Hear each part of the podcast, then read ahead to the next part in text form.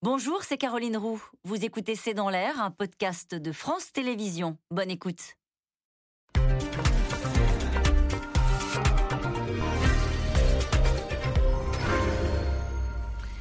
Bonsoir à toutes et à tous. Nous attendons vos questions SMS, Internet et réseaux sociaux pour alimenter notre discussion. Une nouvelle fois, Joe Biden cible Moscou. Il accuse la Russie de génocide en Ukraine. Ce sont précisément les mots qu'il a utilisés. Le Kremlin s'indigne, juge les propos inacceptables. Et pendant que les diplomates s'écharpent sur les mots, les Ukrainiens endurent les exactions de l'armée russe. À Mariupol dévasté, on parle désormais de 20 000 morts. Les troupes ukrainiennes dénoncent l'utilisation euh, d'armes chimiques. Une enquête euh, est en cours. Aujourd'hui, les Russes annoncent la reddition d'un millier de soldats ukrainiens. Dans ce contexte, Vladimir Poutine déroule son discours. Lors d'une conférence de presse ces derniers jours, il a assuré, impassible, que les images des massacres étaient des fakes, des montages inébranlables, que les sanctions n'avaient aucun effet et promet de dérouler ses plans comme prévu. En France, naturellement, le sujet s'invite dans la campagne. Marine Le Pen se dit prête aujourd'hui à un rapprochement entre l'OTAN et la Russie après la guerre. Poutine,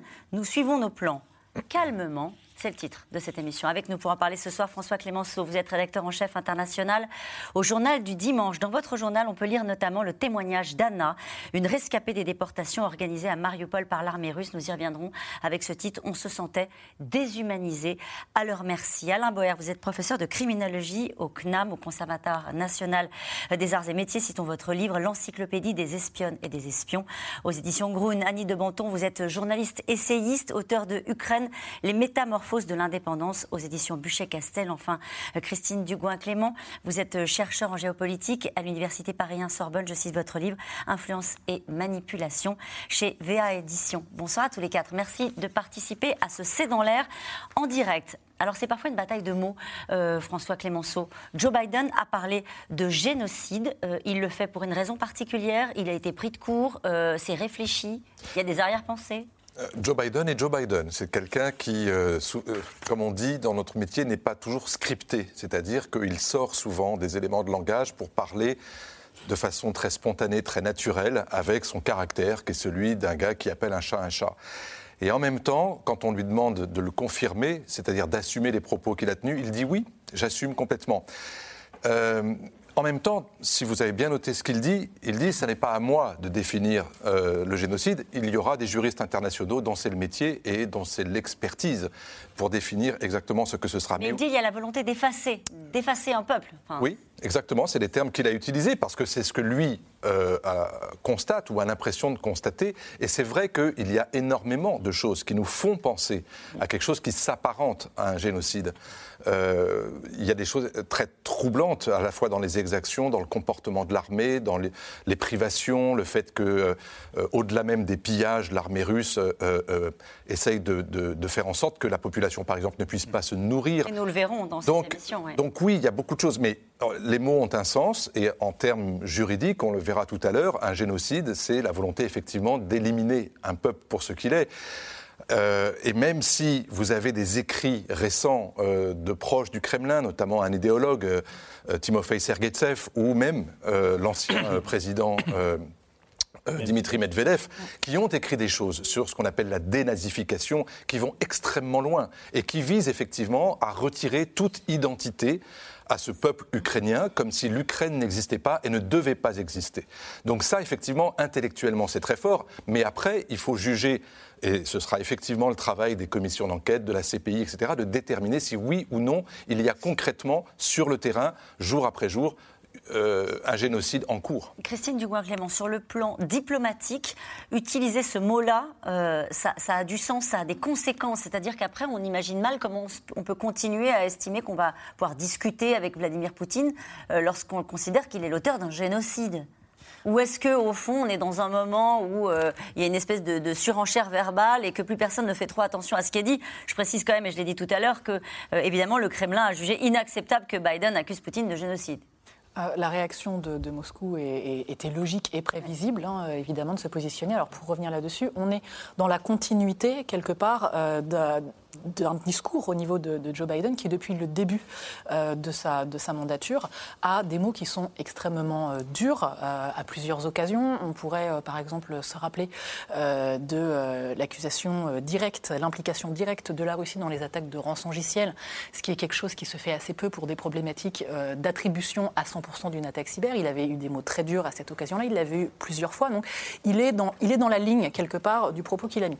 Euh, avec quelle arrière-pensée Avec quel objectif? Alors, ce que vous faites comme ça, vous le disiez justement, c'est un petit peu difficile d'aller ensuite ouvrir un canal de discussion ou euh, diplomatique. Néanmoins, d'autres le font et d'autres occupent déjà une position euh, de pays médiateur. la France essaye de le faire, la Turquie, où se, où se déroule, bon an, mal an et plutôt mal an, des négociations qualifiées d'impasse par Moscou et de difficiles par, par Kiev. Mais ce que vous envoyez aussi, c'est un signal par rapport aux autres pays de comment vous, vous, allez vous positionner. Donc vous envoyez un signal déjà à, aux pays que vous qualifiez et ensuite aux autres de votre position, tout en sachant que finalement, il y en a qui pourront assurer potentiellement, quand, le temps sera venu, euh, eh bien, un canal de, médiation. C'est un mot pour après? Voyez ce que je veux dire S'il y a un mot pour le moment où il faudra tirer les leçons de ce qui s'est passé, parce que depuis le début, on voit bien qu'il y a une espèce de. On a parlé de crimes de guerre, on a parlé euh, là précisément euh, de, génocide. On a l'impression que tous ces mots-là sont utilisés aussi à des, à des fins ou diplomatiques ou en imaginant ce que pourra être la relation avec la Russie après. Est-ce que c'est ça ou pas Je crois absolument pas. Je pense que Joe Biden parle aux électeurs américains qui vont avoir des élections de mi-mandat et que le reste est le cadet de l'antépénultième de ses soucis. Il parle à ses électeurs pour dire voyez, je dis des trucs extrêmement violents et donc je suis fort parce que moi je dis à Poutine, après avoir fait une immense erreur diplomatique de départ, nous n'enverrons pas un seul homme en Ukraine, qui a donc été feu vert, vas-y, parce qu'en français courant, je ne sais pas comment on peut dire autre chose, n'importe quelle autre expression diplomatique de Joe Biden, je ne sais pas si elle aurait pu empêcher m'aurait fait réfléchir. Là, le, on fera rien, on fera rien. Ensuite, il y a eu une tentative de rattrapage. Et d'ailleurs, chaque fois que Joe Biden dit quelque chose, comme le rappelait François Clemenceau, le département d'État ou le porte-parole de la Maison-Blanche dit non, mais il n'a pas voulu tout à fait dire exactement ce qu'il a voulu dire. Et même quand il confirme qu'il a bien voulu dire ça, il y a une deuxième salve de oui, mais un juriste, quelqu'un, un jour. Le génocide, c'est fixé par deux textes, d'ailleurs qui sont les mêmes. 48, la Convention contre le génocide, et 98, euh, celle sur la euh, Cour pénale internationale. Il n'y a pas 36 manières d'eux. Et l'élément essentiel, c'est l'intention génocidaire. C'est même pas le fait de tuer des gens, etc. Or, jusqu'à euh, Timofey euh, Sergeïtsev, il n'y avait pas d'élément majeur sur l'intention génocidaire. C'est très important, y compris dans les derniers textes de Vladimir Vladimirovitch Poutine en juillet dernier. C'était l'Ukraine, c'est un peuple frère que nous devons libérer. Mmh. C'est devenu c'est un peuple que nous devons faire disparaître, épurer, éliminer, et nul n'est même besoin de savoir s'ils sont vraiment nazis. En fait, ce sont des nazis passifs qui ne s'en rendent même pas compte, et donc il faut faire un grand nettoyage généralisé. Ça, c'est assumé par la, Russie. Ah, c'est assumé par un des penseurs mmh. proches du groupe euh, dont on avait parlé, euh, les groupes de, Vidborsk. Là, c'est le groupe de. je ne peux pas vous aider là. Non, mais bon, c'est des petits groupes de penseurs ultranationalisto-orthodoxo-slaves. qui amènent à trois mouvements. Un, c'est plus un peuple frère qu'il faut libérer, c'est un peuple qu'il faut éliminer, digérer, épurer. Un. Deux, on n'est plus dans une logique euh, de dénazification des Azov, des méchants, des ceux qui ont des euh, tatouages nazis, qui lisent Mein Kampf ou je ne sais pas quoi.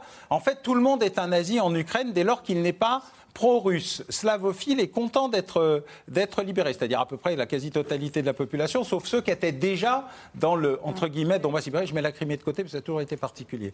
Et puis le troisième élément, je crois, il est que la destruction de l'Ukraine en tant que processus politique stratégique est devenue non pas une hypothèse, je mettais un point d'interrogation il y a encore quelques jours, mais peut-être une possibilité qui est je vais prendre ce que je peux prendre et le reste n'existera plus, ce qui relève de cela. Donc on peut même arriver à trouver l'intention génocidaire dans l'entourage direct euh, de Vladimir Poutine et le texte de Medvedev qui est un peu, pas mhm. beaucoup, mais un petit peu en retrait. Peu. Donc, donc Alain Boer, donc, euh, il y, a de la politique intérieure dans l'esprit de, de, Joe Biden. Mais tout n'est pas faux. Mais tout n'est pas faux dans ce qu'il qu'il dit. Annie de Menton. Oui, il y a quelque chose d'étrange, c'est-à-dire ces frères russes, ils veulent les rendre les Ukrainiens très frères, encore plus frères, les re-russifiés. C'est-à-dire, euh, on était dans un processus, effectivement, comme vous le décriviez les uns et les autres, de dénazification, c'est-à-dire euh, euh, enlever le vernis démocratique de cette population. Et maintenant, on est dans quelque chose, euh, euh, il faut les reculturer, les, les, les, remettre dans ce chemin slave qu'ils ont quitté euh, fâcheusement. Et... Annie de Menton, comment vous expliquez la position du président français? On va l'entendre dans un instant, qui dit Je ne suis pas sûr que l'escalade des mots serve la cause. Et il dit On ne peut pas parler de génocide, ce sont des peuples frères. Oui, ça, on peut en discuter longuement, parce que c'est vrai que c'est un peu maladroit de sa part. Euh, peu importe, il l'a sans doute fait avec les meilleures intentions du monde. Mais les peuples frères, ça voudrait dire qu'on se bat, c'est une guerre civile. Or, une guerre civile. Et donc, ça ne peut pas être un génocide ah bah, C'est exactement ce que le Kremlin voulait. Il voulait imposer à l'Ukraine la vision euh, vous êtes dans une guerre civile, nous sommes tous ensemble, mais il y a une partie de la population qui s'est euh, écartée du droit chemin. Donc, euh, oui, cette, cette c'est plutôt une terminologie, je dirais, maladroite, que quelque chose de plus, de plus profond. François Clémenceau. Oui, en même temps, euh, dans le ressenti de la population et dans les témoignages nombreux qu'on écoute dans les reportages, lorsque euh, vous avez ces populations civiles qui sont bombardées ou lorsqu'elles sont victimes d'exactions, il y a souvent cette réflexion qui est faite par des Ukrainiens qui disent Mais enfin, on est quand même des frères. C'est-à-dire qu'ils vivent ça comme une sorte de trahison. Comment euh, nous qui avons presque la même langue, presque la même religion, parce qu'ils n'ont pas les mêmes autorités, mais ils ont l'impression effectivement que ça ne pouvait pas arriver, que ça ne devait pas arriver. Et qu'il y avait des divergences entre leurs dirigeants, mais que ça ne pouvait pas conduire effectivement à une guerre euh, entre, entre, des sociétés qui sont si proches l'une de l'autre, avec de la famille des deux côtés. C'est ça l'idée de, peuple frère. Alors après, c'est vrai que dans la terminologie du Kremlin, le sens qu'on lui donne est totalement différent. Mais euh, je pense que beaucoup d'Ukrainiens se sentent aujourd'hui victimes à la fois de cette trahison russe et en même temps aussi de la part des Européens et des Occidentaux en règle générale, un sentiment d'abandon, de ne plus se sentir ni d'un côté ni de l'autre. Et on voit bien que depuis le début de cette guerre, l'Occident cherche les mots pour qualifier ce qui est en train de se passer, en faisant référence aussi à, notre, euh, ce qui a été vécu euh, dans l'histoire en Europe. dans cet article assez incroyable hein, que vous publiez dans le JDD, on parle de la déportation. C'est une femme donc, qui raconte comment elle, elle a échappé à la déportation organisée de 40 000 Ukrainiens qu'on a envoyés en Russie. Oui, alors, le mot qui est utilisé. Nous, alors c'est toujours très compliqué parce que justement, euh, il y a un moment où il faudrait faire attention aux mots qu'on emploie parce qu'il ne faut pas les galvauder non plus. C'est-à-dire que, regardez la façon, par exemple, dont Zelensky, lorsqu'il a parlé de déportation et de génocide devant le Parlement israélien, devant la Knesset, énormément de députés juifs israéliens se sont sentis mal à l'aise parce qu'ils avaient l'impression que ça allait beaucoup trop loin.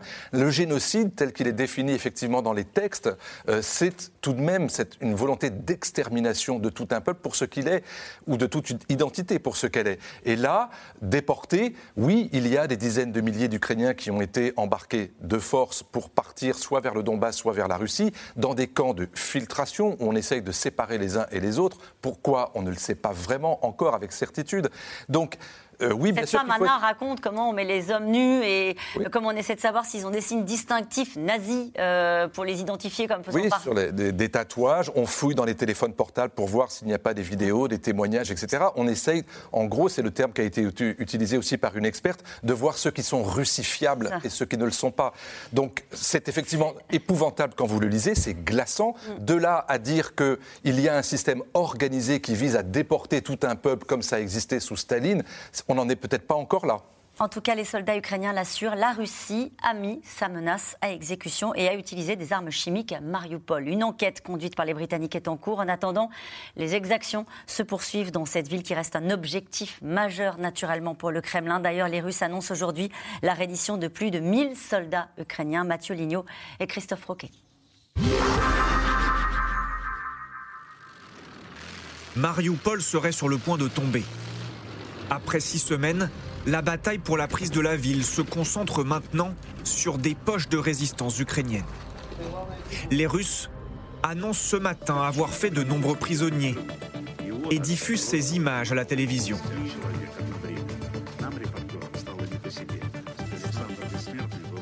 1026 soldats ukrainiens de la 36e brigade de marine ont volontairement déposé les armes et se rendent. 162 de ces hommes et femmes des forces armées ukrainiennes sont des officiers et 47 soldats de sexe féminin. Pas de confirmation de l'Ukraine. Le maire de Mariupol affirme que la ville est toujours ukrainienne. La résistance combattrait encore dans ses usines, d'énormes labyrinthes souterrains. Alors pour les faire capituler, le chef des soldats pro-russes du Donbass a une idée. Il est nécessaire de bloquer cette usine, de trouver toutes les sorties et entrées. Cela doit être fait. Nous pouvons utiliser tout notre potentiel chimique pour trouver un moyen d'enfumer les taupes hors de leurs trous. La menace d'armes chimiques aurait été mise à exécution, selon des soldats ukrainiens. Le régiment ultranationaliste d'Azov publie cette vidéo hier.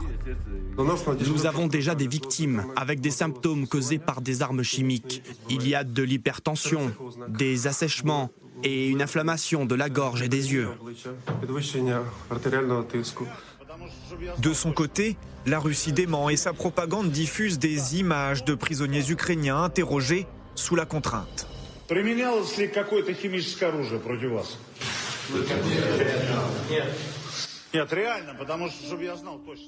Un crime de guerre potentiel qui inquiète la communauté internationale. La Grande-Bretagne annonce qu'elle enquête. Pour être clair, nous travaillons de toute urgence pour comprendre si oui ou non des armes chimiques ont été utilisées. L'utilisation d'armes chimiques est odieuse. Cela franchit une ligne et toutes les options sont sur la table quant à la manière dont nous réagirons. Si le siège de Mariupol pourrait bientôt se terminer, la guerre en Ukraine va continuer. Les troupes russes se rassemblent pour une grande offensive à l'est du pays, focalisée sur le Donbass. Le pire est-il à venir? Joe Biden accuse Vladimir Poutine. J'ai appelé cela un génocide. De plus en plus de preuves nous parviennent des choses horribles faites par les Russes en Ukraine.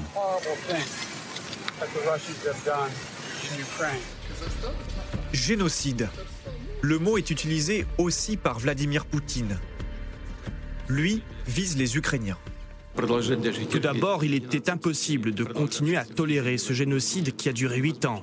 Et ensuite, l'Ukraine a commencé à se transformer en un pied-à-terre anti-russe, à notre grand regret.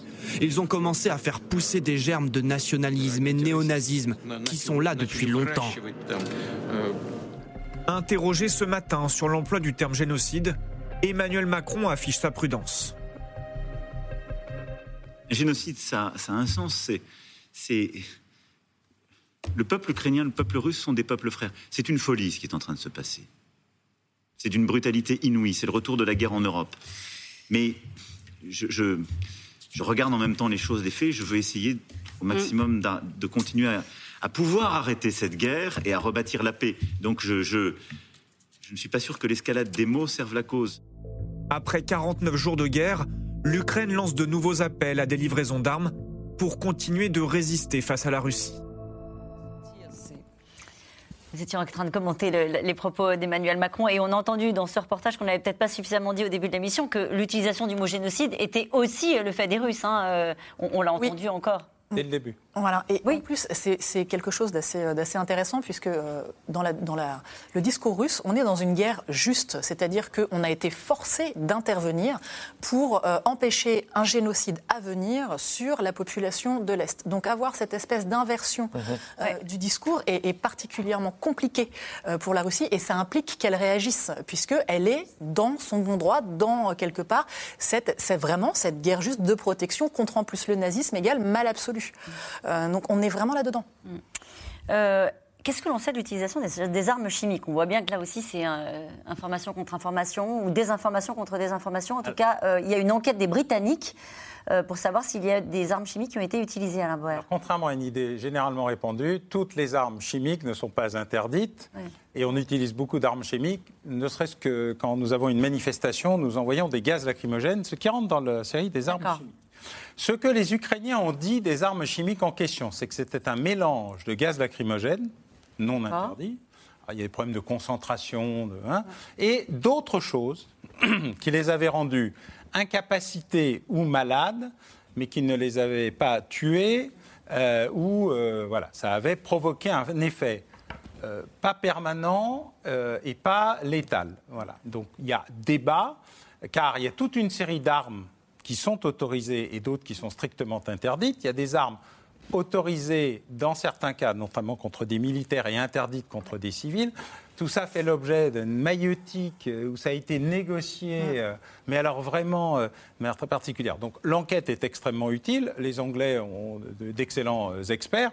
Je rappelle souvent qu'ils sont une des trois parties de ce qui aurait dû être la garantie internationale du maintien de la souveraineté complète de l'Ukraine après le traité de non-prolifération où l'Ukraine a rendu 9000 armes nucléaires en échange de sa souveraineté totale et absolue. Les États-Unis ont eu un trou de mémoire. La Grande-Bretagne qui a accompagné les États-Unis dans ce même moment et la Russie qui a décidé mm. d'oublier totalement qu'elle n'avait jamais signé quoi que ce soit euh, en ce sens. Donc euh, il y a probablement eu l'utilisation d'armes chimiques. Était-elle interdite? C'est ça qu'il va falloir définir. était-elle interdite contre des objectifs militaires? C'est encore plus compliqué à traiter, que, mais l'enquête est très utile. En tout cas, ce qu'on a entendu dans la voix du, responsable militaire qui intervient dans, le, Donbass, euh, militaire russe, c'est que, évidemment, ça fait partie euh, de l'arsenal et on voit bien qu'il y a la volonté de faire plier Mariupol aujourd'hui euh, à n'importe quel prix, en tout cas. Oui, oui. Et, enfin, on le voit, le fait même que cette ville euh, ait été euh, quasiment rasée à 90-95% témoigne d'une volonté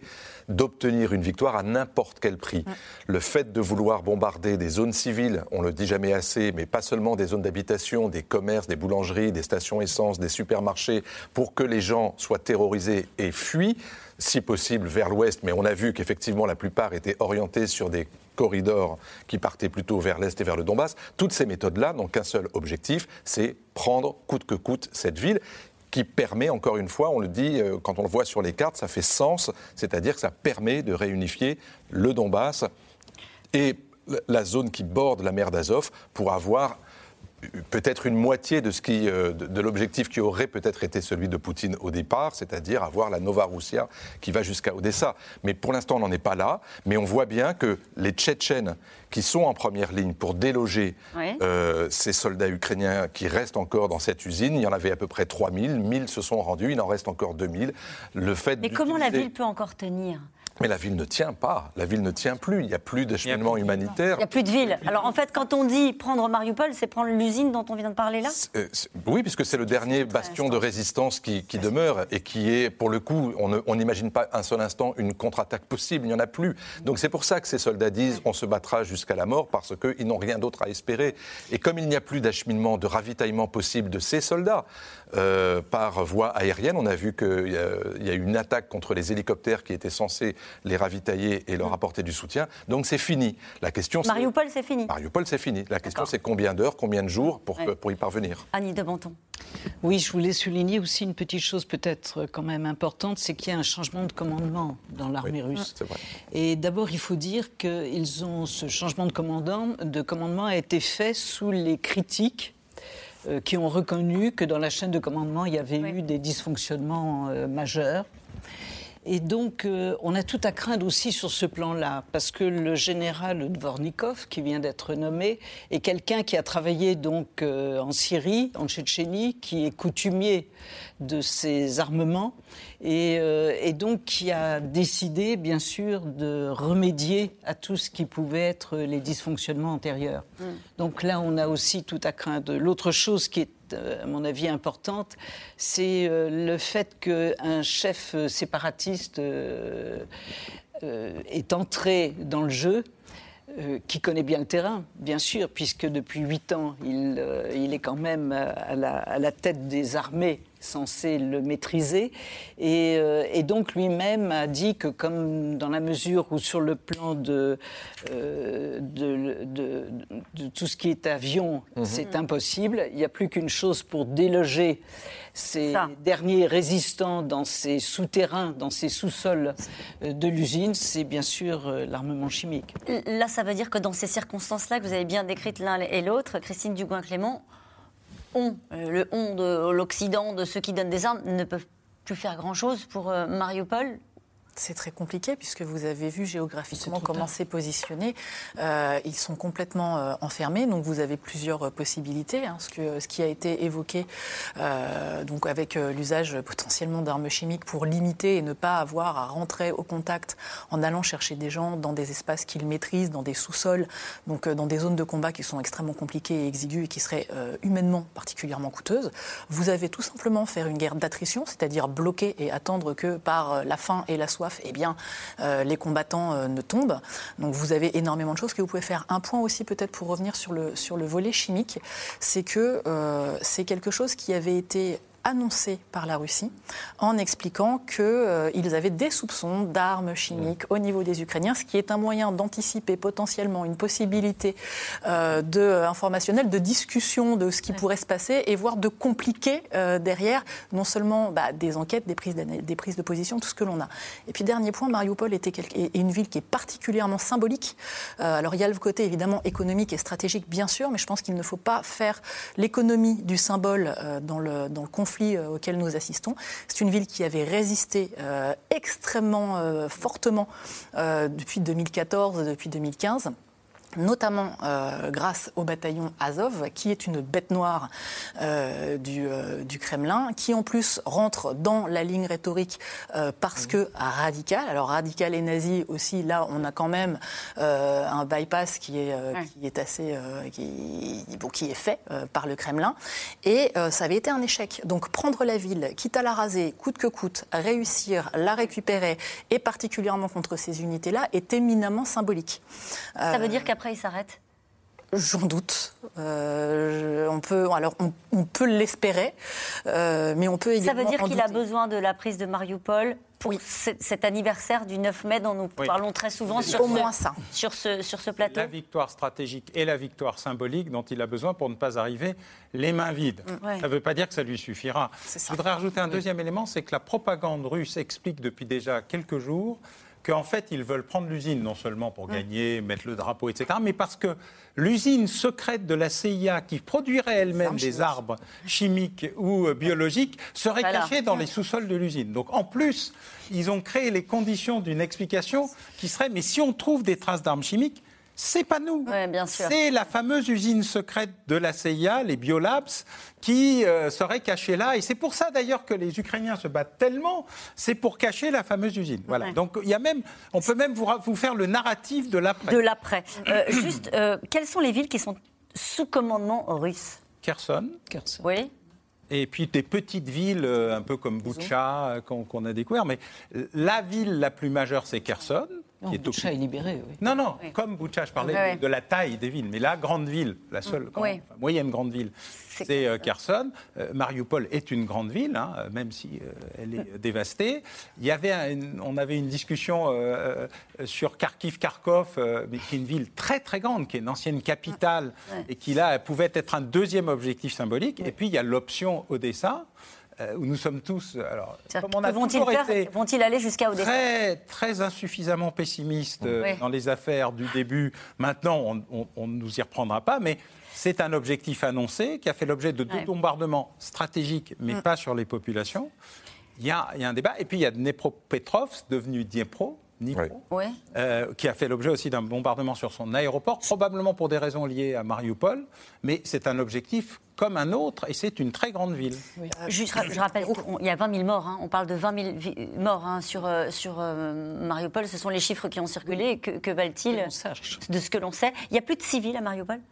Oh non, non, il est visiblement ouais. que l'on sache. Il reste des poches, comme toujours. on va voir sortir des gens du huitième sous-sol qui ont mangé leurs animaux de compagnie, qui voilà, il y a toujours toujours des civils, ça c'est il y a toujours. Annie de Menton, oui, on parlait de Kharkiv, euh, Rakov, qui est sous bombardement quotidien en ce moment. Peut-être faut mentionner aussi Zaporozhye, qui est très important parce qu'il est régulièrement l'objet d'attaques. Euh, c'est aussi la centrale. Il y a une centrale. Euh, voilà, c'est très important. Est-ce que les troupes russes avancent encore? On avait commenté ici même sur ce plateau le fait que les troupes russes seront peut-être regarder la carte, mais se retirent euh, du nord pour se concentrer sur Mariupol. Est-ce que euh, les ajustements qui devaient être faits, ont été faits? Est-ce que l'armée russe reprend d'une certaine manière euh, le dessus? Pour l'instant, les 60 000 hommes qui ont quitté la région du Nord-Ouest ne sont pas tous arriver dans la région du sud-est et, de l'est surtout pour pouvoir accentuer l'offensive à partir du Donbass pour reconquérir la totalité des deux oblasts euh, de Lugansk euh, et de Donetsk. Donc on, est, pas, on, a, on, a, toujours l'impression que ça va vite, mais non, en fait, ça va assez lentement. Ils avaient dit qu'il leur fallait entre 15 jours et 3 semaines pour faire cette sorte de, de, grand, euh, de, grande permutation entre le nord-ouest et, et l'est. Donc on n'est pas du tout au bout d'un processus, on est en plein dedans. Mariupol est une étape, mais les deux grandes étapes à venir, c'est la conquête militaire à partir de l'Est de la, totalité des, des On ne sait toujours pas jusqu'où il veut aller quels sont les scénarios qui sont On sait oui, on sait ce qu'il a intérêt à gagner. On vient de le dire en attendant cette date du calendrier, le 9 mai, qui est tellement symbolique. J'ajoute quand même que la semaine prochaine, la semaine suivante, vous avez une autre date symbolique qui est la Pâque orthodoxe. Tout le monde se pose la question de savoir si oui ou non il y aura une sorte de trêve qui permettrait éventuellement de discuter. On ne sait pas. Mais il y a une option, euh, j'allais dire minimale, qui consiste à ce que Poutine gagne Mariupol et les deux oblasts pour présenter à son opinion publique une vraie conquête militaire. Et puis après, il y a des scénarios.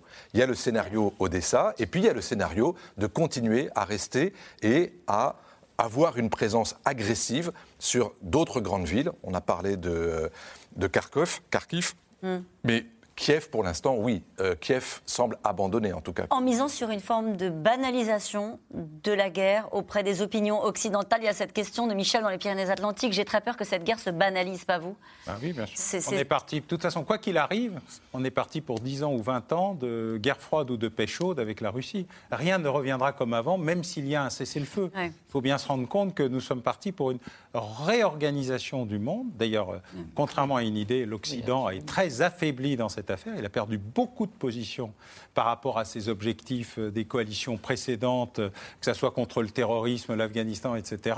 La réorganisation du monde se fait.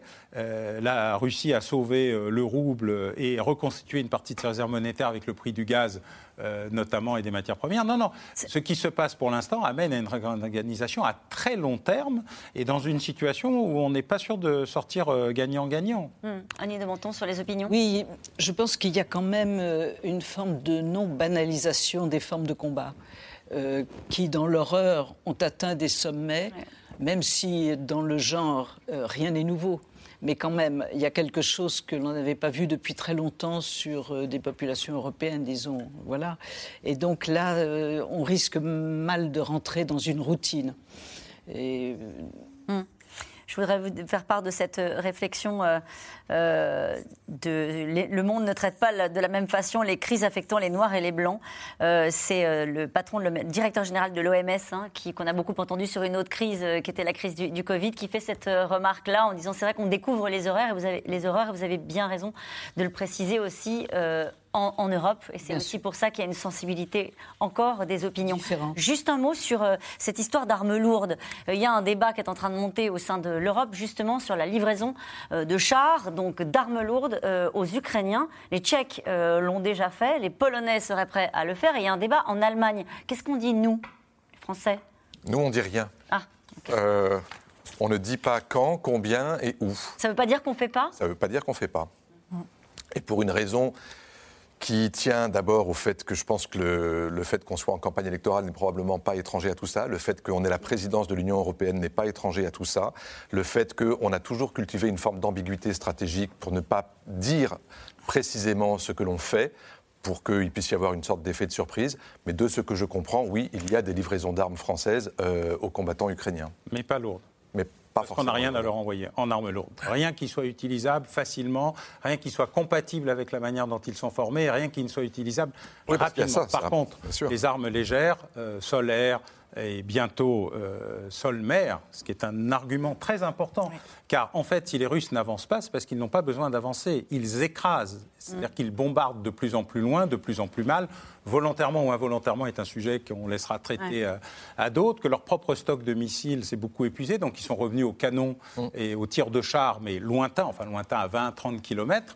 Et donc le, but du jeu euh, aujourd'hui, du point de vue militaire, pour les Russes, c'est pas d'avancer, c'est de détruire et d'écraser. C'est ce ce qu'ils font partout où ils le peuvent, y compris par rapport à un enjeu qui est celui de Mariupol. Les armes lourdes en, contrepartie. Quand on appelle les armes lourdes, c'est des chars, c'est ça C'est des chars et des, avions de combat. Alors, les avions de combat, les Polonais ont essayé avant de faire un truc très compliqué sur lequel ils sont revenus pour éviter de. Parce que Dimitri Medvedev leur a dit Bonjour les gars, vous devenez belligérants.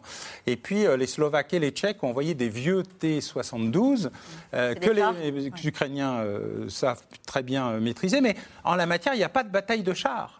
C'est-à-dire que qu'est-ce que les Ukrainiens vont bombarder avec leurs chars pas grand-chose. Et puis la Rasputitsa, elle n'est pas terminée, c'est-à-dire le dégel, ça, qui empêche justement les unités de chars d'avancer, ce qui explique pourquoi ils bombardent.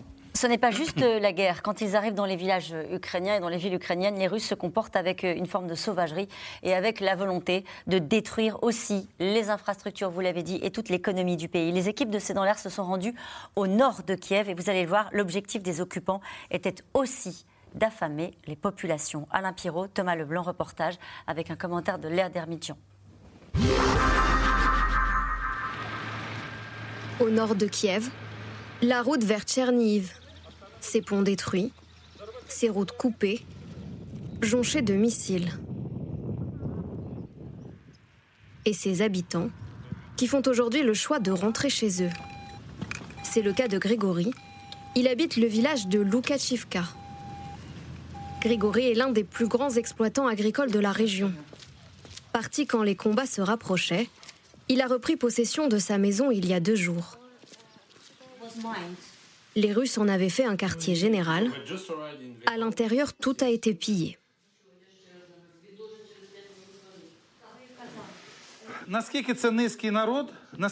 Ce peuple est si sauvage.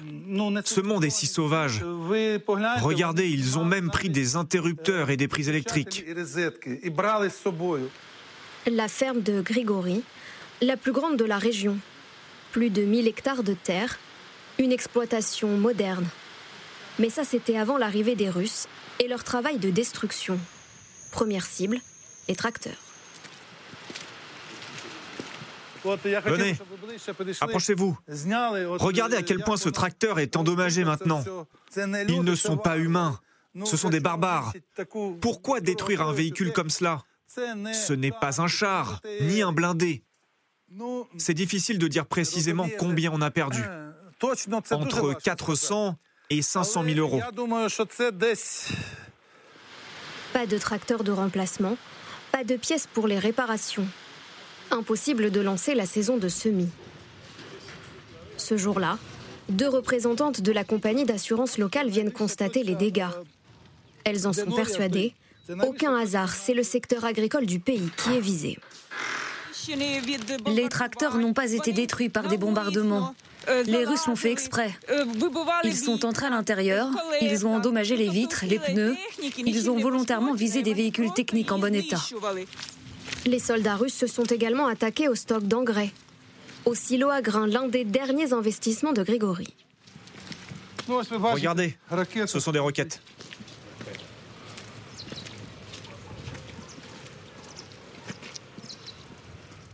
La découverte la plus macabre se situe près des étables. Vue du ciel, des dizaines de cadavres de vaches abattus et leurs veaux à côté. Qu'est-ce que je veux dire à Poutine? Je ne veux rien lui dire. Qu'est-ce que je veux dire aux Russes? Seulement que je veux tous les couper en petits morceaux et je vais vous le dire. Ils n'obtiendront jamais de pardon. Grigory était-il lui aussi une cible en tant qu'agriculteur? Son nom, son identité figurait sur une liste établie par des soldats russes.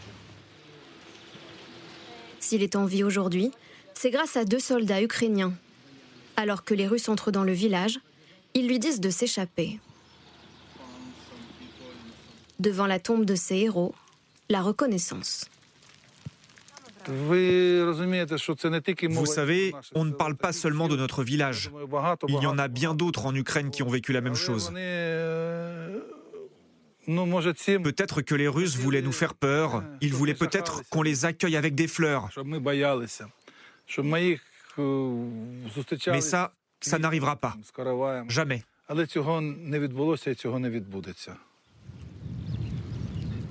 Au milieu du village ravagé par les combats, des maisons éventrées, des chars calcinés, l'avenir de Grégory à reconstruire.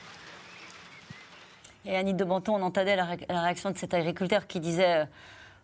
Euh, en fait, maintenant, c'est la haine, quoi, contre le soi-disant peuple frère. La guerre, la guerre fratricide, on est, est, en plein dedans.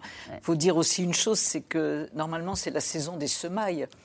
Et donc, euh, tout ce matériel agricole euh, démoli, qu'on voit saccagé pour des raisons qui sont des raisons de pure haine destructrice et rien d'autre, c'est aussi la la volonté de détruire la vie telle qu'elle est, c'est-à-dire la possibilité de l'agriculture, de l'eau, euh, des ressources premières. Et c'est ça qui est visé euh, en permanence. François Clémenceau, c'est pas juste la guerre, ça, en fait Non, enfin, si. C'est des horreurs de la guerre euh, qui ne respectent pas les lois de la guerre. Donc euh, oui, il y a quelque chose qui nous paraît insupportable, mais derrière tout ça, oui, il y a, cette idée que l'appareil économique euh, si on veut accélérer le cours de cette guerre, il doit être aussi détruit. C'est-à-dire que la possibilité même que les gens de l'Ouest puissent continuer à vivre dans une forme de normalité est insupportable euh, aux yeux de, l'armée russe et, du Kremlin. Et donc, qu'est-ce qu'on fait? On détruit euh, ce potentiel-là en sachant aussi Enfin, on oublie ça, mais on l'a beaucoup dit au moment de cette histoire de crise alimentaire, c'est que toutes ces fermes-là, elles, exportent pas seulement vers l'Union européenne, elles exportent aussi à travers le monde entier. Et donc, qu'est-ce qu'on va faire au mois de septembre, lorsqu'on s'apercevra qu'il n'y a plus de moisson, qu'il n'y a plus de lait, qu'il n'y a plus de tout ça? Qui va se plaindre? Nous? Peut-être pas forcément, parce qu'on aura peut-être les moyens de trouver, de mm. diversifier nos approvisionnements. Mais les peuples du Maghreb, par exemple, ou du Moyen-Orient, qui n'auront rien, vers qui ils vont se retourner? Vers Poutine? Pas forcément. Donc il y, a là aussi tout un jeu, je crois, euh, un peu géoéconomique, qui vise aussi à détruire non seulement un pays, mais aussi tout son potentiel et son potentiel tourné vers l'extérieur. Et cette stratégie totalement assumée de, Vladimir Poutine, nous avons choisi une citation de Vladimir Poutine qui a accordé une conférence de presse. Nous suivons nos plans calmement, ça sur le, c'est pour la partie euh, militaire et sur la partie stratégique. Il dit quand les gens seront confrontés à la hausse des prix de l'essence, de la nourriture, à une augmentation de l'inflation, cela se reflètera, reflètera dans les processus euh, politiques nationaux. Le, il dit aussi que le blitzkrieg n'a pas eu lieu et que son économie et son système financier tiennent. Sous-entendu, hmm. bon courage à vous. Ben c'est vrai. Poutine, il faut toujours écouter ce qu'il dit. Il dit ce qu'il fait, il fait ce qu'il dit. Donc il n'y a, pas de, a pas de surprise. Et d'ailleurs, au-delà de savoir s'il faut envoyer euh, des équipements militaires lourds en Ukraine, il faudra envoyer euh, des tracteurs, euh, des semis et de l'aide. C'est ce qu'il demande aussi. Hein. Ben oui, mais nous, on réagit à des chars, des tanks et des avions, bien. Mais la crise alimentaire mondiale, c'est une crise de désagrégation euh, du monde. Euh, car comme le dit François Clémenceau, on, s'en tirera avec euh, une augmentation des prix, un contrôle des prix, des boucliers tarifaires, je ne sais pas, quoi qu'il en coûte. mais les autres, ils vont mourir de faim. C'est-à-dire qu'ils n'ont pas d'option. Et donc, la reprise en main de ce qu'on appelait le grand jeu, et d'ailleurs, toute la doctrine Gerasimov euh, n'est pas un échec. C'est la guerre partout, totale, surtout avec tous les moyens, sur tous les mm. terrains. Tout est bon à prendre et donc tout est bon à détruire. Euh, ils le disent, ils l'écrivent, ils le publient, il faut les croire. Et donc se réadapter sur une guerre qui est économique, alimentaire, sociale, sur l'information et la désinformation, et sur le terrain militaire, où la réaction a été meilleure bien meilleur, parce que la résistance incroyable euh, de l'armée ukrainienne, des forces territoriales, du peuple ukrainien, y compris dans les zones du Donbass et les zones de, de l'Est russophones, mais mhm. qui se sont qui sont devenus plus ukrainiens que les Ukrainiens, à la surprise mm. générale euh, probablement de Vladimir Poutine euh, sur cette question. Mais il faut aussi qu'on commence à faire la guerre sur tous les terrains. Nous sommes en guerre. La guerre, elle est mm. économique, elle est financière, elle, est, agricole, elle est alimentaire. Et dans cette phrase de, Vladimir Poutine, on entend aussi, sur cette, on en parlait tout à l'heure, la lassitude des opinions. Il mise aussi sur cette fragilité-là euh, de l'Occident. Alors, il a parlé au tout début, il parlait de neutralisation euh, de l'Ukraine. Et quand, alors on pense aussi euh, à neutraliser euh, tout ce qui est le complexe militaro-industriel pour empêcher une réaction, on pense à tout ce qui va être voie logistique qui permet, mais vous neutralisez aussi quand eh bien, les, besoins vitaux premiers vont être, vont être annihilés. Et puis par ailleurs, quand on rebondit sur les conséquences que l'on aura, eh bien, on risque d'avoir des allumages de feu, donc une montée de pression horizontale dans d'autres pays qui vont connaître une instabilité, qui vont extrêmement compliquer à moyen, long terme, voire même parfois assez court terme, les équilibres que l'on connaît jusqu'alors et qui vont compliquer encore les prises de position, de position et la poursuite des politiques. alors étatiques, européens, on, va, on va avoir des, des gestions là-dessus.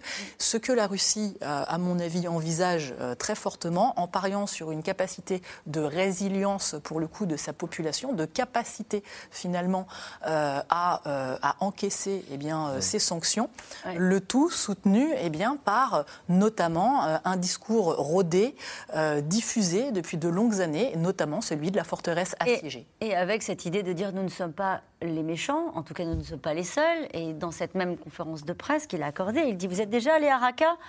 Vous avez vu comment les Américains ont rasé euh, cette ville euh, syrienne? Vous avez vu ce qui s'est passé euh, en Afghanistan? En gros, c'est ça la guerre. Et maintenant, elle est aussi chez vous. Je voudrais juste dire un mot avec vous, François Clémenceau, de ce qu'a dit Volodymyr Zelensky sur les, viols. Il a interpellé la communauté internationale sur les viols qui sont utilisés comme, comme arme stratégique. ça aussi, ça fait partie de la guerre? Non, ça ne devrait pas en faire partie, et... mais ce ne sont pas les premiers récits de, de viols que l'on a euh, avec l'armée russe. On l'avait vu en Tchétchénie, on l'a vu en Syrie, on le voit à travers Wagner aussi. Euh, cette milice, lorsqu'elle se rend dans des pays d'Afrique, il y a des viols. C'est considéré comme des crimes de guerre Naturellement, ce sont des crimes de guerre. Après, la question, c'est de savoir est-ce que quelqu'un a dit allez-y et violez les femmes? Je ne suis pas certain que ce soit ça, mais il y a une telle impunité. Et parmi ces soldats, quand on voit le degré de pillage, on l'a vu sur l'histoire de la ferme, mais c'est partout. C'est partout partout où ces troupes de première ligne sont arrivées, et surtout les troupes d'occupation qui suivaient, notamment de la garde nationale, sont arrivées dans les villes et villages, mais qu'est-ce qu'ils ont fait au quotidien à partir du moment où ils occupaient et qu'ils tenaient ces villes, ils ont pillé et ils ont envoyé, vous avez vu cette vidéo où on voit des soldats qui vont à la poste envoyer des paquets à leur famille, ce sont des choses qu'ils ont volées chez les gens. Alors ils envoient des manteaux de fourrure, des machines à laver, des patins à roulettes, tout ce qu'ils pouvaient prendre, ils l'envoient chez eux. Mais pourquoi ils l'envoient chez eux?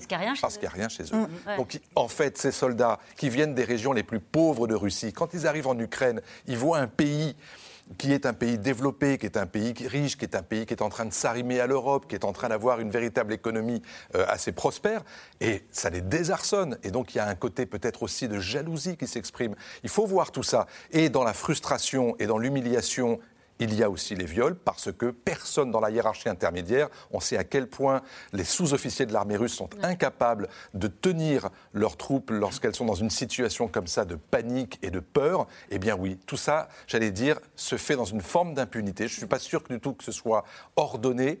Euh, stratégique. C'est juste que c'est la guerre et que personne n'ira condamner qui que ce soit pour avoir fait ce genre. C'est vrai, il n'y aura pas d'enquête sur ces sujets-là. Il y aura des enquêtes sur les armes chimiques, il y aura des enquêtes. Personne dans la hiérarchie de l'armée russe n'ira sanctionner des soldats russes pour ce qui a été Mais sur la scène internationale, est-ce qu'il peut être entrepris euh, ensuite euh, La question des viols sera est, condamnable, fait partie de donc dès 2000, j'ai lu ça en préparant cette émission, résolution de l'ONU en 2000 qui déclare le viol comme crime de guerre et crime contre l'humanité. Ça fait partie aussi des choses euh, sur lesquelles il y aura des enquêtes. Euh, les, viols de guerre, euh, encore une fois, c'est quelque chose malheureusement qui n'est pas nouveau. Hein. on pourrait parler des Balkans aussi, où il y a eu de nombreux cas et il y a alors évidemment des juristes internationaux qui se saisissent du sujet. Il y a aussi des...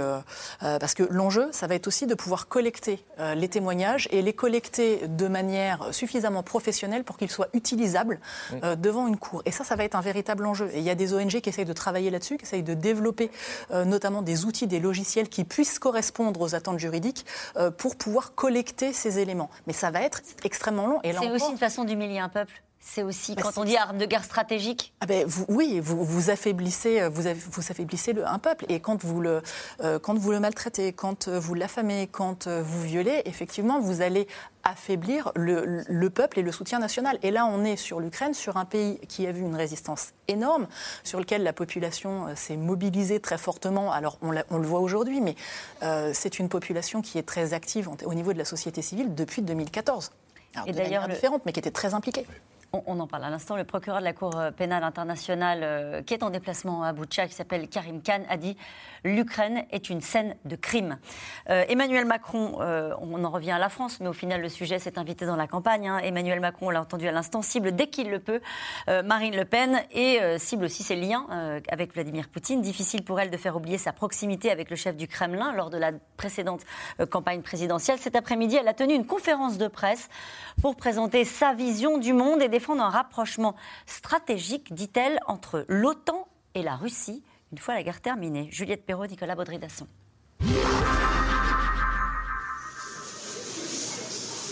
La conférence de presse était très attendue. Marine Le Pen, scrutée de près cet après-midi, présente son programme de politique étrangère. La présidente du RN réaffirme son souhait de quitter le commandement intégré de l'OTAN et prône même un futur rapprochement de l'alliance avec la Russie. Dès que la guerre russo-ukrainienne sera achevée et aura été réglée par un traité de paix, je me prononcerai en faveur de la mise en œuvre d'un rapprochement stratégique entre l'OTAN et la Russie, comme cela avait été naguère envisagé. Se rapprocher un peu plus de la Russie. Pourtant, c'est justement ce qui lui est reproché aujourd'hui. Ces derniers jours, la candidate est rattrapée par plusieurs déclarations diffusées sur des chaînes étrangères en 2017. Honnêtement, si vous êtes en train d'essayer de, de faire dire que la Russie représente pour les pays d'Europe un danger militaire, je vous dis, je crois que vous commettez une erreur d'analyse. Mais il n'y a pas eu d'invasion de, la Crimée. Enfin, écoutez, il faut arrêter Des extraits très partagés sur les réseaux sociaux, notamment par les marcheurs. Une épine dans le pied de la candidate du RN, qui s'ajoute à ce tract distribué au début de sa campagne, où elle affiche fièrement sa proximité avec Vladimir Poutine. Dans son programme toujours en ligne, là aussi, il est question d'un partenariat avec la Russie. Il sera recherché une alliance avec la Russie sur certains sujets de fond. La sécurité européenne qui ne peut exister sans elle, la lutte contre le terrorisme, la convergence dans le traitement des grands dossiers régionaux impactant la France. Un document diffusé avant le déclenchement de la guerre en Ukraine se défend le parti. Pourtant, difficile d'oublier les liens qui unissent le Rassemblement national à la Russie. Le soutien qu'avait affiché Vladimir Poutine à Marine Le Pen dans l'entre-deux tours en 2017. Ou encore le rôle des banques russes dans des emprunts contractés par le parti. Des éléments que ne manque pas de rappeler Emmanuel Macron dès qu'il en a l'occasion. C'est pas chez moi qu'il faut chercher de la complaisance avec euh, M. Poutine, c'est pas chez moi qu'il faut chercher des financements du côté de la Russie. C'est chez d'autres candidats. Il ne faut pas l'oublier non plus. Alors, pour défendre ses positions diplomatiques, la candidate du RN mise sur une stratégie recentrer les sujets sur le quotidien des Français. Hors de question, par exemple, de renforcer certaines sanctions contre la Russie. La seule chose que je ne souhaite pas, ce sont des sanctions sur les matières premières qui vont avoir des conséquences plus lourdes sur les Français et sur le reste du monde d'ailleurs. Vous êtes contre l'embargo euh, sur le gaz russe, le pétrole russe, le charbon russe parfaitement. Je suis contre tout ce qui peut multiplier la facture euh, des Français par 4, 5 ou 6 parce que, encore une fois, mon objectif, c'est de défendre prioritairement les Français et leur pouvoir d'achat. Emmanuel Macron revêt lui ses habits d'Européen et choisit Strasbourg pour rappeler encore une fois l'intérêt de l'embargo. L'Europe aujourd'hui, par les sanctions qu'elle impose et qu'elle continuera d'imposer à la Russie, l'Europe, par le soutien qu'elle apporte aux Ukrainiennes et aux Ukrainiens, l'Europe, par le soutien qu'elle apporte en accueillant les femmes et les hommes qui fuient la guerre en Ukraine, continuera de se tenir aux côtés des combattants de la démocratie que sont les Ukrainiennes et les Ukrainiens. Des déclarations suivies de près par les électeurs. Selon les sondages, la guerre en Ukraine est aujourd'hui le deuxième sujet de préoccupation des Français. Juste un mot sur le rapprochement stratégique entre l'OTAN et la Russie. Euh, à quoi fait référence euh, Marine Le Pen? À quoi ça peut ressembler? Bah, Ça peut ressembler à ce qui a été fait. C'est-à-dire que euh, après la chute du communisme, il y a eu des euh, rapports qui ont été euh, institutionnalisés entre l'Alliance Atlantique et la Russie. C'était à l'époque de Boris Yeltsin. il y avait un conseil OTAN-Russie. Ça existait, avec des diplomates, des militaires qui se rencontraient, qui échangeaient. Et pourquoi est-ce que tout ça a volé en éclats très vite? D'abord, c'est rentré à partir de 2007-2008 dans une sorte de léthargie. Poutine ne voulait plus en entendre parler, il estime que c'était une humiliation. Et puis à partir de 2014, tout s'est arrêté après euh, l'invasion de, la Crimée et l'annexion de la Crimée. Donc euh, vouloir ressusciter cette sorte d'attelage, euh, et à quel prix? À partir du moment où Marine Le Pen, dans le même temps, dit qu'elle voudrait quitter l'OTAN, en tout cas le commandement militaire intégré donc on, comprend mal tout ça. C'est comment elle se situe par rapport à la communauté atlantique et par rapport à la Russie. Au milieu, mais au milieu euh, à travers quelque chose qui a existé et que les Russes eux-mêmes euh, ont quitté. C'est extrêmement bizarre. Elle a un modèle peut-être, Christian Danlevar. Si Le Pen est élu, la France deviendra-t-elle une nouvelle Hongrie? L'arme nucléaire en plus bah, En l'occurrence, c'est vrai que la proximité euh, de de Marine Le Pen, depuis en tout cas 2017, elle est beaucoup plus avec la Hongrie qu'avec la Russie. Mm. Le compagnonnage idéologique qu'il se fait avec les pays de, de Visegrad, la Pologne, la Hongrie, et on l'a vu aussi avec les Italiens de, la Ligue, mais ça, c'était là aussi, c'est un peu du passé maintenant désormais. Mais la proximité avec la Hongrie, c'est fou. Quand elle dit qu'au niveau européen, elle voudra assurer une primauté du droit français sur le droit européen, c'est exactement ce qu'est en train de faire Viktor Orban dans un bras de fer incroyable avec les institutions européennes, les Polonais également.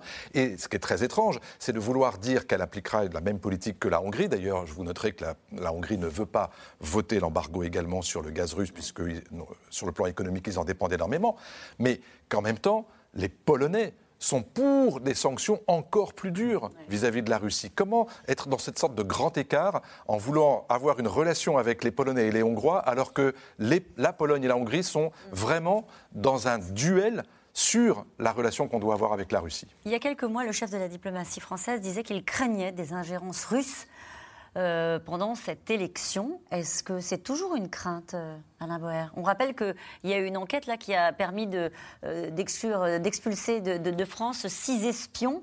avec un travail de la DGSE qui a été DGSI, pardon DGSI intérieur et non pas extérieur qui a été mené pendant des mois. Est-ce qu'il y a encore une crainte? Alors d'abord il y a eu second tour? De nombreuses expulsions liées au contexte international sans qu'on les ait pris la main dans le sac. Et par ailleurs, cette affaire où euh, un agent euh, russe a essayé de corrompre une personne qui elle-même a signalé que cette corruption était en cours de route, l'a signalé au service du renseignement et disons qu'un heureux hasard a permis de mettre une deuxième couche au premier lot d'expulsion qui a été commun à la plupart des pays de l'Union européenne, en tout cas un très grand nombre de pays de l'Union européenne, et sur plusieurs dizaines de diplomates. Deux, ben oui, il y a une ingérence formidable, ça s'appelle la guerre. Il n'y a plus besoin de faire autre chose. La guerre se suffit en elle-même. Et si vous lisez euh, sur les réseaux sociaux les commentaires anti-ukrainiens ou euh, anti-russes ou anti-anti les uns les autres, chacun sera content d'une histoire de plus en plus hallucinante. les bombardements sont des fakes, les victimes sont des fakes, les cadavres sont des fakes. Tout est fake. Rien n'existe. la maternelle n'existait pas, le, théâtre n'existait pas, Boucha n'existait pas. Il y a un reflet, mais donc le cadavre était vivant. Ce sont des acteurs. Même un tweet euh, de l'ambassade de Russie à Paris euh, euh, expliquant que c'est une scène de cinéma, alors qu'on est en train d'avoir une. C'est là-dessus qu'il pèse. Oui, c'est c'est de la petite désinformation. C'est de la désinformation minable qui ne fonctionne que sur des gens déjà convaincus. C'est euh, les anciens de, RT, Sputnik, etc., euh, qui sont dans le complotisme permanent. Mais ça fait durer le. ça, laisse le climat. Par ailleurs, il y a des opérations lourdes de renseignement, de désinformation, etc., celles dont on ne parle pas trop, euh, parce que justement, elles doivent se faire dans des conditions. Mais ce qui est très important et qui est très curieux, c'est qu'après les expulsions, il n'y a pas eu les représailles russes. Nous n'avons pas eu d'expulsion. Pas encore. non, pas encore, mais d'habitude, c'est le lendemain ou le surlendemain, c'est direct. Eh bien, que ce soit pour les dizaines de diplomates expulsés mm. par euh, l'Union européenne ou pour les six en question, il ne s'est pas passé de choses dans des délais aussi rapides que d'habitude, ce qui amène à s'interroger un peu. On n'a pas parlé du député pro-russe euh, qui a été interpellé par l'armée ukrainienne et qui est utilisé comme monnaie d'échange. Medvedchuk Oui, ah. Oui, bien sûr. Seulement un député ça, c'est quand même euh, un pion important dans les C'était le remplacement de Zelensky. C'est un très proche de... C'était le remplaçant de Zelensky. C'était l'homme qui devait remplacer Zelensky dans la phase 1 de l'opération. supposé le remplacer. Annie de Bonton. C'est vrai que c'est un, un pion important parce que c'est quelqu'un qui a un poids politique important dans la vie, qui avait un poids politique important dans la vie politique ukrainienne c'était la donne euh, pro-russe de la vie politique ukrainienne. Et il a été arrêté par les... Il a été arrêté, bien sûr, et ils, euh, ils essayent d'établir une sorte de monnaie d'échange pour euh, libérer d'autres individus. Et nous revenons maintenant à vos questions. Est-ce que l'armée russe est en train de perpétrer un génocide sans aucune intervention des Occidentaux? Alors, est-ce un génocide? On ne le sait pas encore. Des crimes de guerre, il n'y a aucun doute. Et l'intervention des Occidentaux, il y a des interventions des Occidentaux. Ils fournissent énormément d'armes. L'armée ukrainienne ne résiste que par des fournitures d'armes, mais sans intervention militaire, parce que les Occidentaux, depuis que Joseph Biden a dit qu'ils ne seront pas belligérants, ne sont pas belligérants. Si l'usage d'armes chimiques à Mariupol est avéré, cela va-t-il changer la nature du conflit? Enfin, peut-être parce qu'il se trouve effectivement que les Américains, et pas uniquement euh, un certain nombre de, puissances européennes, ont dit que l'utilisation d'armes chimiques par l'armée russe est constituée une ligne rouge. L'OTAN l'a dit. L'OTAN l'a dit. Donc, euh, c'est quoi la réponse euh, Alors, a conséquences massives. C'est quoi des conséquences massives? Nous ne le savons pas. Il paraît qu'il faut rester ambigu, que ça fait partie de la stratégie. Toujours. Toujours. Mais, mais euh, sauf que si jamais c'est fait et qu'il n'y a pas de réponse, alors là, à ce moment-là, l'effet est désastreux. Mm. Comme en Syrie. Exactement. Il est évident que Poutine suit ses plans. Pourquoi en ferait-il autrement? Les sanctions sont un échec total, non? Non? On ne peut pas dire non plus que ce soit Il a l'air de dire dans la déclaration qu'il fait tout à l'heure qu'en gros, ils ont réussi à surmonter, que le rouble se porte très bien, qu'il n'y a pas eu de bon, Mais ça, c'est sa ligne politique. Bien sûr. Il a raison, lui aussi, il parle à sa population. Mais c'est vrai qu'on ne peut pas dire non plus, c'est vrai que c'est un... C'est très lent et c'est quelque chose qui va amener une dégradation de la vie euh, économique et intérieure de la Russie qui va être désastreuse. Simplement, c'est pas ça qui va amener la victoire dans les, dans les mois qui viennent. Et c'est pas ça qui va arrêter les troupes russes? Et c'est pas ça qui va non plus arrêter les financements des troupes actuellement. Sauf, sauf l'embargo. Mm. moi, je pense, je, pense que l'embargo sur le gaz et le pétrole euh, ne parlons pas d'embargo progressif, parce que ça peut prendre des mois, des semestres et des années, mais un embargo net, sans bavure, immédiat. Euh, vous avez vu ce que disent les Allemands. Euh, ils ont publié des statistiques ce matin en disant si jamais on le fait, vous rendez compte, c'est catastrophique, on perd deux points de PIB. Oui, mais dans le même temps, ça fait perdre 20 points de PIB à la Russie. Ah donc là, on n'est quand même plus dans les mêmes ordres de grandeur. Alors, bien sûr que ça n'arrivera pas la semaine suivante, mais là, pour le coup, ce serait un, effet, un effet massu et que pour l'instant, politiquement, nous n'arrivons pas à résoudre entre Européens. Christine Ducoin-Clément. Il y a quand même aussi quelques effets alors, des sanctions. Donc, bien sûr, c'est sur un temps long quand vous allez mettre en place des sanctions. Et, euh, mais il y a quand même des effets. Vous avez une des filiales de, euh, des chemins de fer russes, donc, euh, ce qui n'est quand même pas une toute mmh. petite structure, qui est un mastodonte qui n'a pas pu rembourser un prêt récemment. vous avez l'agence S&P qui vient d'expliquer qu'il y avait un défaut de paiement partiel de la Russie. Pourquoi? Bah Parce qu'elle a payé euh, euh, certains de, ses dus en roubles. Or que eh bien, les entreprises qui récupèrent des roubles pourront probablement, avec beaucoup de difficultés, les échanger en dollars. Donc on parle de défaut de paiement partiel. Euh, alors la Russie joue sur d'autres points, d'autres éléments, d'autres points d'équilibre, mais il y a quand même ce type d'effets qui sont certes longs, qui certes prennent du temps, trop de temps euh, pour euh, les Ukrainiens, mais on a quand même cela. Il est évident que si on allait sur le gaz de manière immédiate, euh, on aurait des effets qui seraient beaucoup plus forts, mais là encore, on est sur des équilibres complexes entre les différents États membres, et puis il y a aussi quelque chose qui, à mon avis, mérite d'être souligné, c'est que les politiques énergétiques sont des politiques du temps long, là encore, c'est-à-dire comment réorienter ces approvisionnements, comment les faire, de quelle manière. Et c'est ça vient en opposition complète avec, des actions. Et ça, c'est quelque chose sur lequel euh, la Russie peut s'appuyer, surfer et le fait régulièrement. La ville étant rasée, où les Russes vont-ils transférer la population de Mariupol? Sera-t-elle placée dans des camps? C'est le cas. C'est le cas bah oui, ceux qui ont fui à l'Est sont à l'Ouest dans des camps ou dans d'autres pays. Et ceux qui sont à l'Est sont ceux qui sont dans le JDD euh, de, François, où, qui explique pour ceux qui se sont enfuis ce mmh. qui s'y passe et les autres ne se sont pas enfuis. Et il n'y a pas seulement 40 000 personnes. Hein. Les chiffres sont beaucoup plus importants d'après ce qu'on dit. 60 000 à peu près. Près, près de 100 000, euh, tout ah. compris, entre ceux qui sont dans les zones irrédentistes du Donbass, ceux qui sont euh, en Russie et ceux dont on ne sait pas où ils sont. Et ceux qui ont quitté le Donbass au début de la guerre, qui ont immédiatement été transférés en Russie, mais qui pour le coup étaient des populations, euh, j'allais dire, sympathisantes de la Russie, et dont les femmes et les enfants sont partis euh, côté russe. C'était le début de la guerre. Et donc elles ne sont toujours pas revenues. Donc vous avez comme ça des, déplacements de population. Et en l'occurrence, pour Mariupol, ça s'apparente davantage, me semble-t-il, et en tout cas pour les gens qui ont refusé de partir et qui ont été obligés de le faire de force, à une forme de nettoyage ethnique. Poutine est-il allé euh, trop loin pour qu'un cessez-le-feu puisse être instauré? C'est vrai qu'on n'a pas beaucoup parlé pendant cette émission de négociation, de discussion. Il y a une question de temporalité. Euh, et pour arriver à une négociation de cessez-le-feu, et tout aussi euh, euh, étonnant que cela puisse paraître au vu de la situation, il faut arriver qu'un des partis arrive à la table des négociations avec une position suffisamment forte pour essayer d'imposer à l'autre ce qu'il va obtenir. À l'heure actuelle, bah, ils ne sont, ils sont pas dans cette temporalité-là. Et encore une fois, quand bien même on aura un cessez-le-feu, ça ne signalera pas forcément la fin de la guerre. Vous pouvez avoir un cessez-le-feu plus ou moins bien respecté, dont vous accuserez chacun euh, de, violations qui justifieront. On a vu ça depuis très longtemps. Ah on a vu ça en Géorgie, on a vu ça en Ukraine euh, depuis très longtemps. Et euh, la Russie va beaucoup sur ce que l'on appelle des conflits geléateurs, que l'on devrait appeler des conflits de basse intensité ou réchauffables à volonté. Alors, Annie de Banton, rapidement. Oui, les négociations, de toute façon, Poutine a déclaré il y a quelques jours qu'elles étaient dans l'impasse et que ce n'était pas la peine de les continuer. Côté ukrainien, on y tient. Euh, on y tient parce qu'il faut gérer les questions humanitaires. Et les négociations, pour l'instant, sont uniquement de cet ordre-là. La voix de Volodymyr Zelensky a toujours autant de poids?